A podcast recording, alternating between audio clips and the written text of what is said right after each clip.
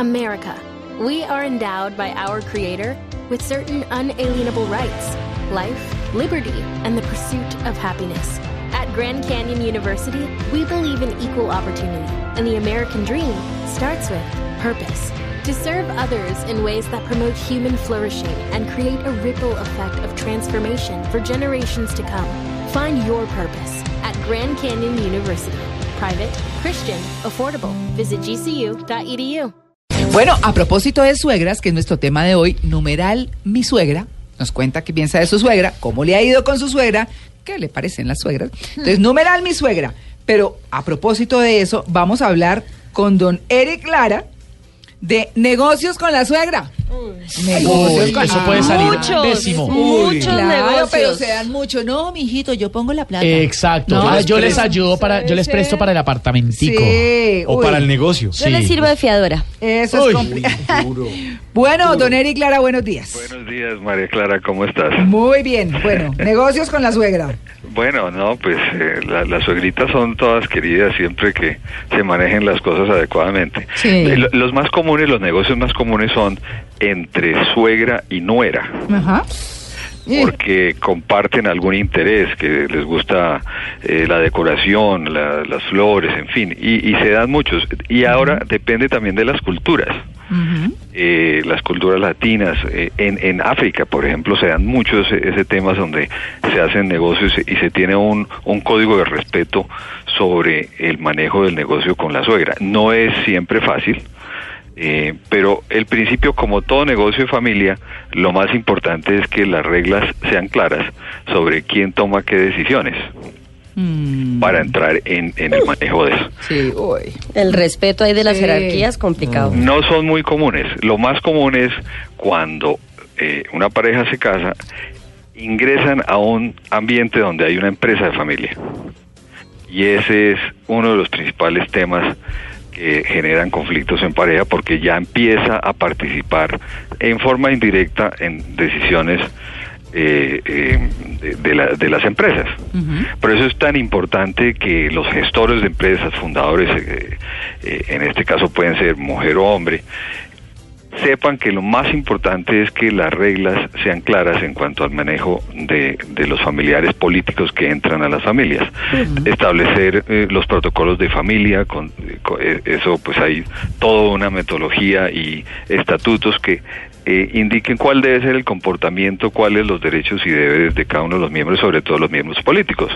Porque son muchos los casos en que el yerno que llega nuevo viene a ser mucho más trabajador que los hijos del dueño. Uy, ¿y está haciendo ¿Viste el méritos para quedarse con la empresa de pronto? No, pues. Pues es que empiezan los celos. Claro. Eh, obviamente, y, y claro, se dan casos en que el yerno llega a ser mucho más importante y mucho más, eh, porque como dice un dicho, llega sin nada, Claro. llega sin nada y pues todos ganancias. Capital de trabajo. Exactamente. Pero de, lo- de los temas, por ejemplo, más, más eh, difíciles de manejar en, en respecto a dinero, María Clara, es cuando la suegra empieza a hacer comentarios sobre cómo se gasta el dinero. Ay, qué pareja. eso sí, no, es que nadie no, quiere ver eso eso. no sale No, bien. ustedes, oye, ¿y cómo compraron ese televisor? ¿Por qué están gastando eso? Y, y sobre todo que la suegra cuestione a la nuera de cómo gasta el dinero. Ahora, mira esta situación. ¿Qué pasaría si la nuera termina siendo o es adicta a las compras? ¿Qué, qué debería hacer la suegra? Uy. Uy, pues. ¿Debe intervenir o no? Mm, Decirle al hijo, no, porque eso es meterse, eso nada, sí, pues es la plata es del- de la familia, no de ella. Sí. El- el- la recomendación clara es que todo el manejo financiero debe ser un tema de la pareja y debe establecer las reglas sobre su manejo financiero. Ahora, muchas situaciones se dan, María Clara, en que Ajá. las parejas pueden tener etapas en su vida que dependen económicamente de los suegros. Mm, Sí, eso es factible. Sí, mucho. Que hubo un revés económico, entonces se tienen que ir a vivir con los suegros. O para despegar. Mm. O para despegar, no, Sí. mijo. Arrancando, Bueno, Mm. primer problema grave es que eso no puede durar mucho tiempo. Sí, así es. porque obviamente hay intervención de los suegros en pedir cuentas, saber qué eh, temas eh, íntimos de qué hacen so- con el dinero, etcétera. Es una situación insostenible. Cuando se vuelve un hábito en que alguno de los dos suegros eh, aporta regularmente a la economía de la pareja, ese ese es un, una puerta de entrada para que haya todo tipo de, con- de conflictos. ¿Ve? ¿Ve? Y, y otro más grave es al contrario, cuando hay que apoyar económicamente a la suegra en su vejez o a los suegros. Pero eso sí es más común y más normal, ¿no? Porque pues... es muy común, es muy común. Entonces, ese también es un acuerdo entre la pareja, decir, bueno, vamos a ayudar a tu mamá o tu papá porque pues la pensión no le alcanza, etcétera. Y, y claro, el último es traigámosla a vivir con nosotros. Uy. Pero Eso sale Eric, conozco casos donde no es que la mamá esté tan vieja, simplemente la apoya económica porque el hijo le gusta, quiere, siente una responsabilidad, un compromiso, se le da la gana de su plata y eso genera muchos problemas con, Sí, con la pareja.